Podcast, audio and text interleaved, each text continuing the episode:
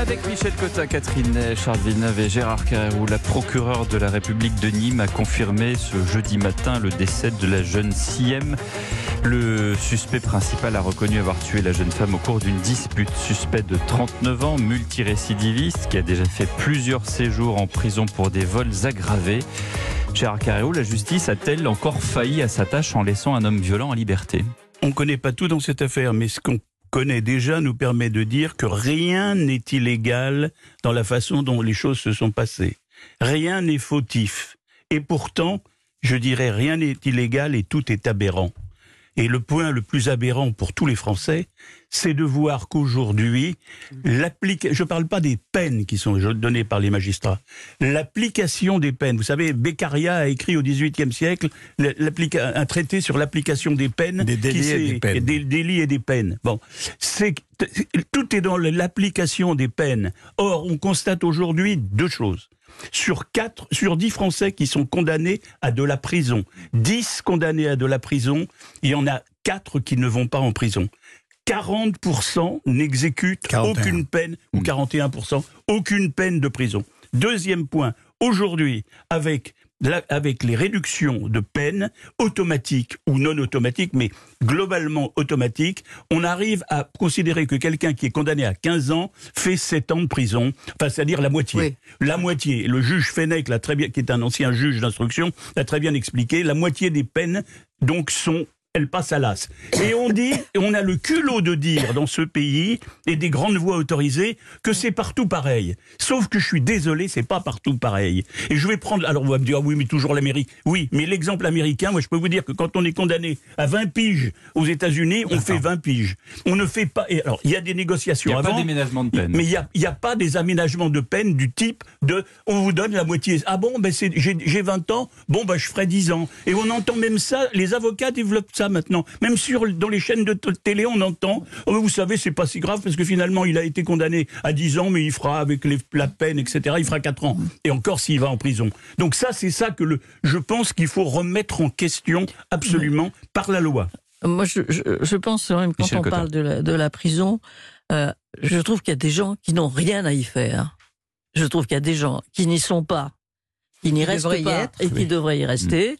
Ça, ce sont quand même euh, euh, tous les, les violeurs, euh, les braqueurs, les, les, les, gens qui ont vraiment font, des, de, la violence. de la violence. Hmm. Bon.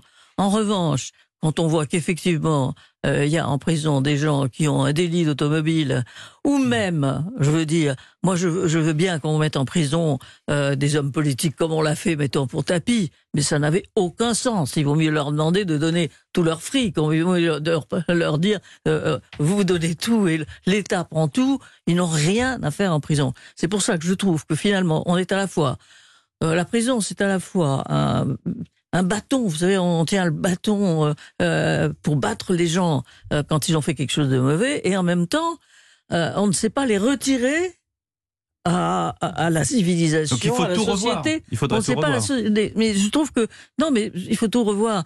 Euh, d'abord construire vrai. des prisons où les gens sont pas huit par cellule et peuvent essayer de réfléchir à ce qu'ils ont fait pour se réinsérer après au lieu de sortir euh, comme des bêtes sauvages plus tôt, quoi, et où ils recommencent en pire. Il y a un projet de réforme du garde des Sceaux en ce Avec moment. Avec beaucoup d'argent en mmh. perspective, effectivement, mmh. puisqu'il y a. Mmh. Et, et, là, lui-même, il a supprimé des, certaines remises de peine automatiques, mais c'est en janvier 2023, c'est-à-dire le, mois dernier.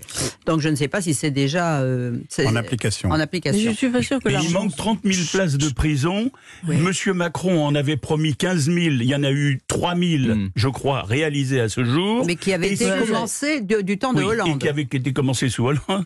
Mais il en faudrait 30 000 et on en aura peut-être 5 000 quand on arrivera à la fin du deuxième mandat. Et, Charles Villeneuve? Non, mais qu'est-ce qui est mis en exergue dans cette affaire? Hum. C'est la responsabilité d'avoir libéré, anticipé la libération de l'assassin présumé hum. de cette malheureuse euh, jeune, fille de 17 ans qui a été donc assassiné, retrouvé dans un terrain de bac. Mais euh, il faut se rappeler une affaire qui a bouleversé la justice française, d'ailleurs l'affaire d'Outreau. Mhm.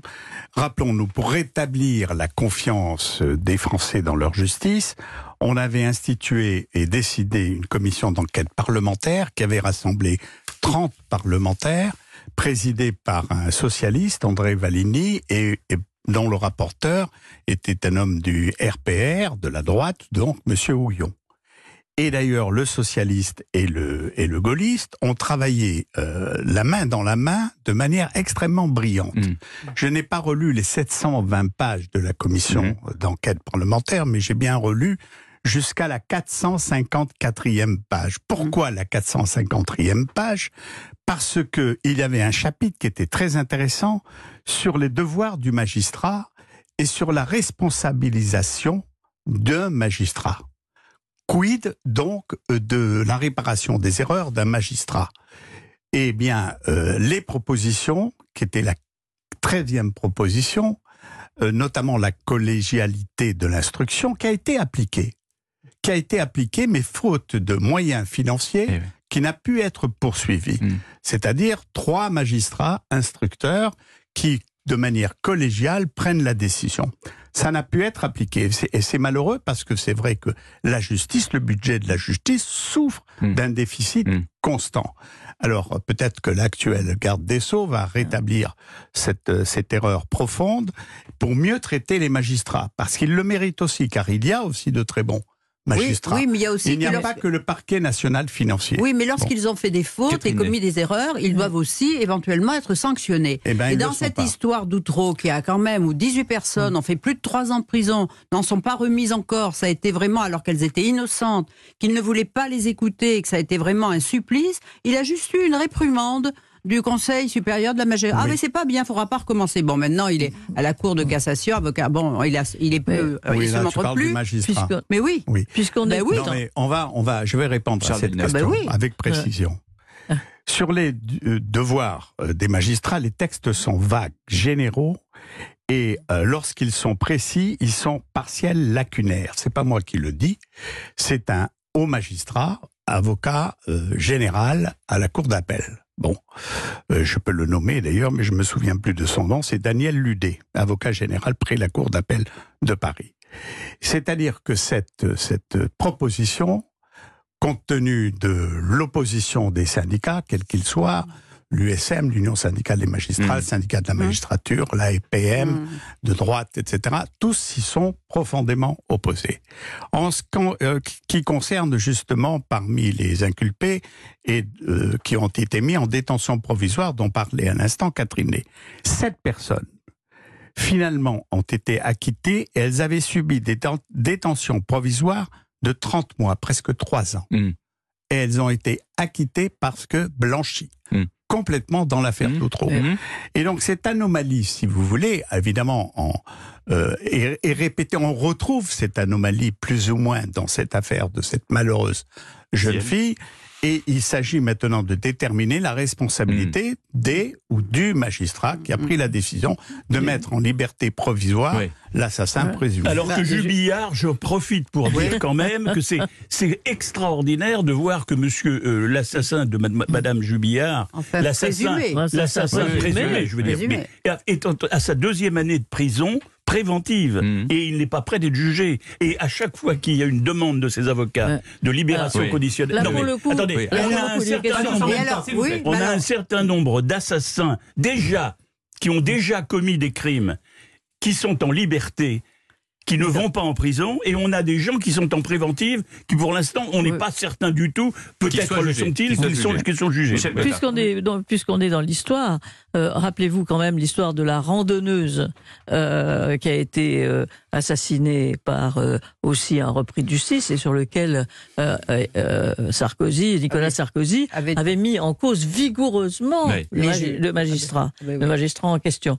Et ça a été, mais euh, euh, depuis, ça a signé une guerre absolument implacable entre la justice et la politique. Et moi, ce qui me fait peur en ce moment, quand même, si on sort de notre euh, de notre cas d'aujourd'hui, c'est qu'il y a nettement un problème entre les juges et les politiques. Gouvernement et, là, des juges. Voilà, et là, le procureur Molins, dans son discours d'adieu à la Cour de cassation, puisqu'il va prendre sa retraite, a fait, il y a, eu un, il y a eu un paragraphe où il dit qu'on n'a pas le droit de dire des choses à la justice, ah on n'a pas le droit de critiquer, parce que c'est une atteinte à la République. Mais nommez-le, mais, hein, ce mais Monsieur Molins, bah oui, Monsieur Molins, voilà, qui euh, vraiment, qui lui, ça ne l'a pas gêné d'atteindre à la, d'atteindre à la politique en, en, c'est le procureur général de la Cour de cassation. procureur de la Cour de... C'est lui qui a ouvert l'enquête à la Cour de justice de la et se plaisait à rappeler que ce sont les, les parlements, c'est-à-dire les juges d'ancien régime, qui sont les principaux vecteurs responsables de, la, fin de la monarchie. C'est un fait. Et aujourd'hui, les juges essayent de prendre de plus en plus de pouvoir sans contrôle. 48, dans un instant, on fait un tour en ballon, mais c'est un ballon chinois. À tout de suite.